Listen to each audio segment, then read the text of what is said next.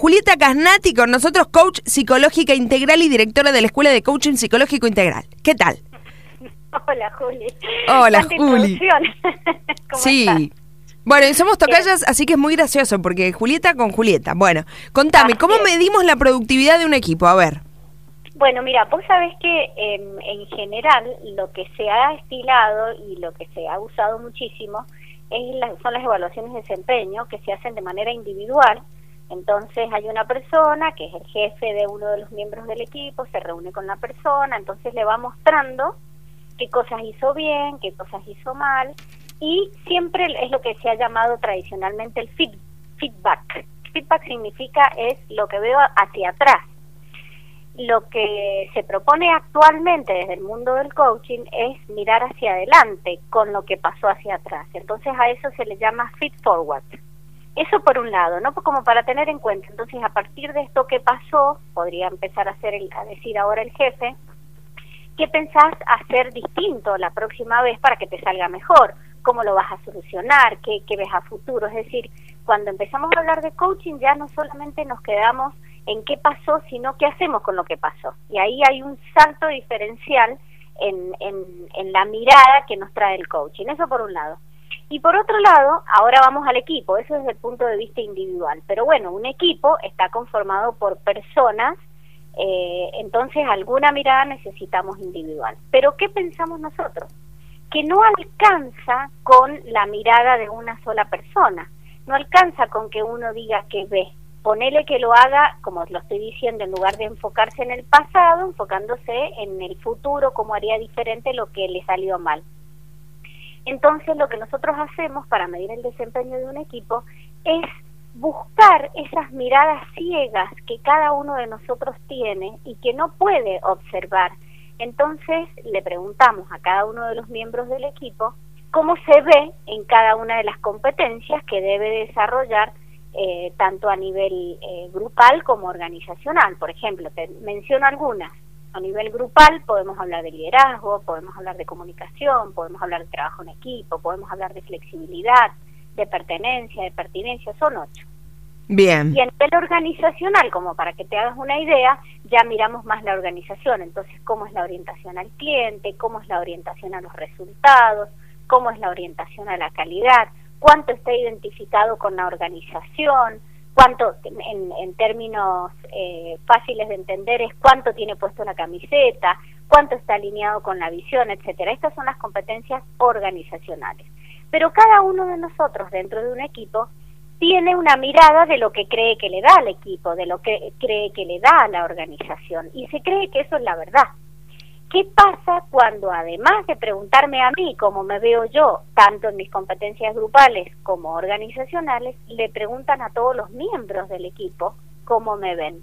Entonces ahí va a surgir una brecha, un gap de conciencia, decimos nosotros, en donde va a haber una diferencia muy posiblemente entre cómo me veo yo y cómo me ven los demás. Ahí es donde nosotros empezamos a hablar de coaching, ahí es donde nosotros empezamos a hablar de encontrar nuestras zonas ciegas y desde ese lugar el coach puede mostrarle al equipo cómo se está viendo de, de, desde el punto de vista de su desempeño. Entonces ya no es una mirada externa que viene a decirle al equipo cómo está en términos de desempeño, sino que es el propio equipo que comparando estas dos miradas, desde cómo me veo y cómo me ven los demás, es donde puede encontrar lo que nosotros llamamos en coaching un estado inicial de su desempeño y a partir de ahí, con la, facil la facilitación del coach, empezar a hacer un plan de trabajo, empezar a hacerse pedidos, empezar a coordinar de otra manera todo lo que vienen haciendo, haciendo para que se dé una transformación en el equipo y pueda evolucionar y pueda volverse maduro y pueda obtener resultados que hasta ese momento no ha tenido. Me encantó, me encantó, Juli, pero te quería hacer una pregunta respecto de todo esto. Que Sí. son tan estudiosos y que hacen todo tan bien. ¿Es real que funciona? ¿Esto otorga una productividad del equipo? ¿Lo has visto fehacientemente? ¿Me puedes dar un ejemplo, por ejemplo? Totalmente, de hecho es una metodología que nosotros hemos desarrollado y esto que te acabo de contar lo hacemos a través de un software que mide las competencias. Entonces compara esas dos miradas, te da una serie de gráficos, entonces con esos gráficos nosotros se los mostramos al equipo y a partir de eso facilitamos la apertura de conversaciones que lleven al equipo a otro lugar diferente a donde está.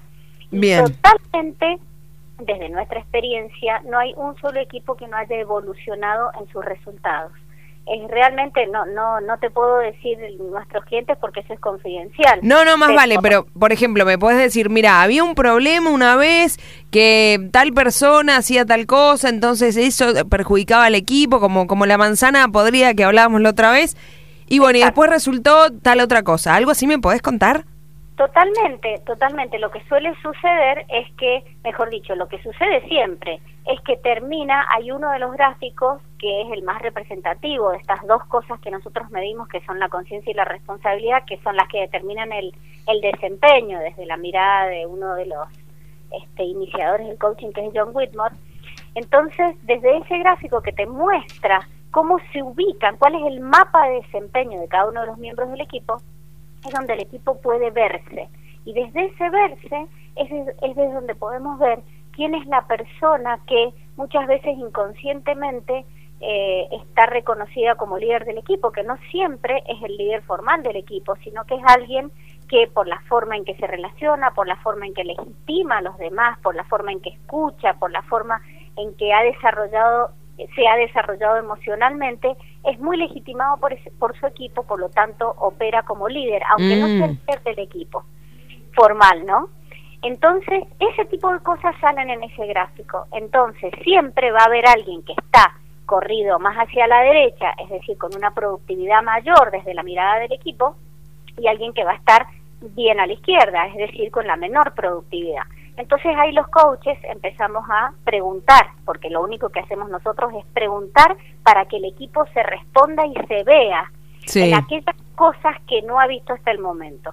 Entonces, lo que suele ocurrir dentro de las creencias eh, culturales y organizacionales es que hay una manzana podrida. Sacando la manzana podrida se resuelve el problema. Y ese es un error gravísimo. Porque si esa persona está ahí, es por dos motivos. Por un lado, porque esa persona se ubica ahí. Pero por otro lado, es decir, ella se ubica en ese lugar. Pero por otro lado, porque el equipo la deja, claro. la deja no le permite desarrollar, no le permite crecer, no se ocupa como está, no le pregunta nada. Entonces nosotros trabajamos siempre en esta dialéctica que se tiene que dar en el ida y vuelta. Entonces, preguntándolo desde la, desde la persona esa, ¿no? ¿Por qué estás en esa, por qué crees vos que estás en esa situación? ¿Qué es lo que necesitas pedirle a tu equipo para poder salir de, de esa situación? ¿Qué es lo que crees que el equipo no te está dando y vos necesitas Claro, porque por ahí no está cómoda tampoco con esa con ese claro. Pero, si no le preguntas, no sabes por qué está. Y a la vez le después eso es para hacer eh, asumir responsabilidad individual en esa persona, pero después vas al equipo. Entonces, ¿qué está haciendo este equipo para que esta persona evolucione? ¿Qué está haciendo este equipo? Ustedes saben cuál es su trabajo, se han interiorizado, le han preguntado, le han ofrecido. Entonces ahí es donde todos empiezan a tomar conciencia que el equipo tiene responsabilidad de eso y la persona tiene responsabilidad. ¿Y sabes por qué es esto, Juli? Porque el equipo es un sistema, no es una suma de individualidades. Es, una es un todo. Es un todo. Entonces, cuando eso sucede es porque el equipo está, te lo voy a decir en términos médicos, está enfermo. Entonces, no es la persona, es el equipo el que tiene que sanar alguna cosa, alguna relación. Hay Normalmente esto sucede, ¿sabes por qué, Juli? Porque hay conversaciones que faltan, porque hay cosas que no se dicen y cosas que no se piden, hay conversaciones que no se abren. En Falta de comunicación. Totalmente. Entonces, esto es lo que se pone de manifiesto, entonces ahí viene la segunda etapa. Claro. De, la, El saneamiento, digamos.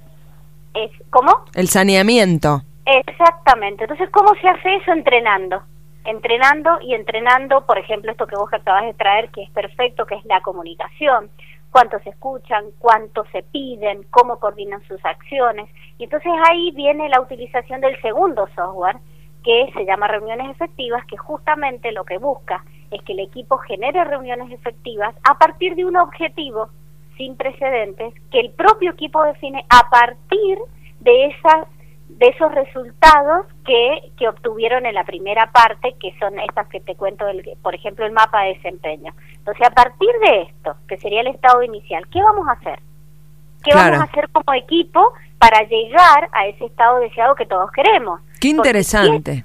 ¿Quién, quién quiere trabajar en un equipo, Juli, en donde se sienta mal? No, nadie, nadie, obviamente. ¿Quién quiere trabajar en un equipo en donde no se siente escuchado, donde no se siente legitimado, donde lo que dice a nadie le importa? Pero mirá qué interesante lo que contás porque muchas veces, viste, decís, no, mi trabajo no me gusta, no me gusta. Y es por esto, así que por ahí sí te gusta tu trabajo, pero estás rodeado de gente que por ahí no te hace bien o no estás cómodo y eso hace que dejes un trabajo, que te apartes y, y es complicado realmente. Así que es muy interesante lo que contás, Juli, porque además lo están utilizando mucho las empresas ahora, ¿no?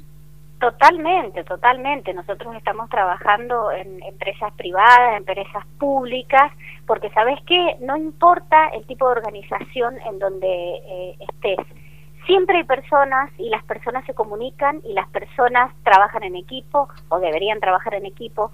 Las personas tienen objetivos a cumplir, tienen planes de acción, tienen plazos y tienen experiencias emocionales dentro de todo eso que te acabo de contar. Me encantó. ¿cuál, ¿Cuál es la experiencia emocional? Y a partir de eso, ¿qué quieren hacer con eso? Y ahí es donde intervenimos nosotros. Claro, una, una gestión de emociones, que lo venimos hablando desde el, prim- desde el principio. Totalmente, totalmente. Y esto te lo cuento justamente Sí. hoy porque el jueves hay una, ¿te acuerdas que la semana pasada yo di una, hace dos semanas, una webinar sobre este, los equipos? Bueno, esta es una segunda webinar que vamos a dar justamente hablando de esto, cómo hacer para medir el desempeño de los equipos. Así que los que estén interesados en seguir ampliando todo esto que yo he contado, eh, que hemos charlado cortito en esta, en esta conversación, en esta entrevista, este pueden inscri- eh, escribirnos y, y bueno, inscribirse. Te, te digo el, el, la ¿cómo es el mail? Dale, dale. Es info arroba Sí. coachingpsicológicointegral.com. Info arroba coachingpsicológicointegral.com.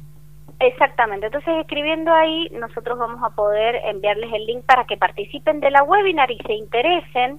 Vamos a mostrar resultados, los gráficos que arroja la BAT que son realmente muy interesantes y toda esta metodología es muy, Muy buena. poderosa. Sí, sí. Bueno, me encantó, Juli, me encantó. Te, te tenemos de nuevo el lunes, ¿no? Sí, sí, sí, lunes 11.30, 11.40 eh, estamos de nuevo. Bueno, muchísimas gracias. Siempre todo lo que nos contás es eh, absolutamente útil y nos viene bien a todos. Así que muchísimas gracias. Estuvo con nosotros Julieta Casnati en este lunes de Buenos Días, Aurora.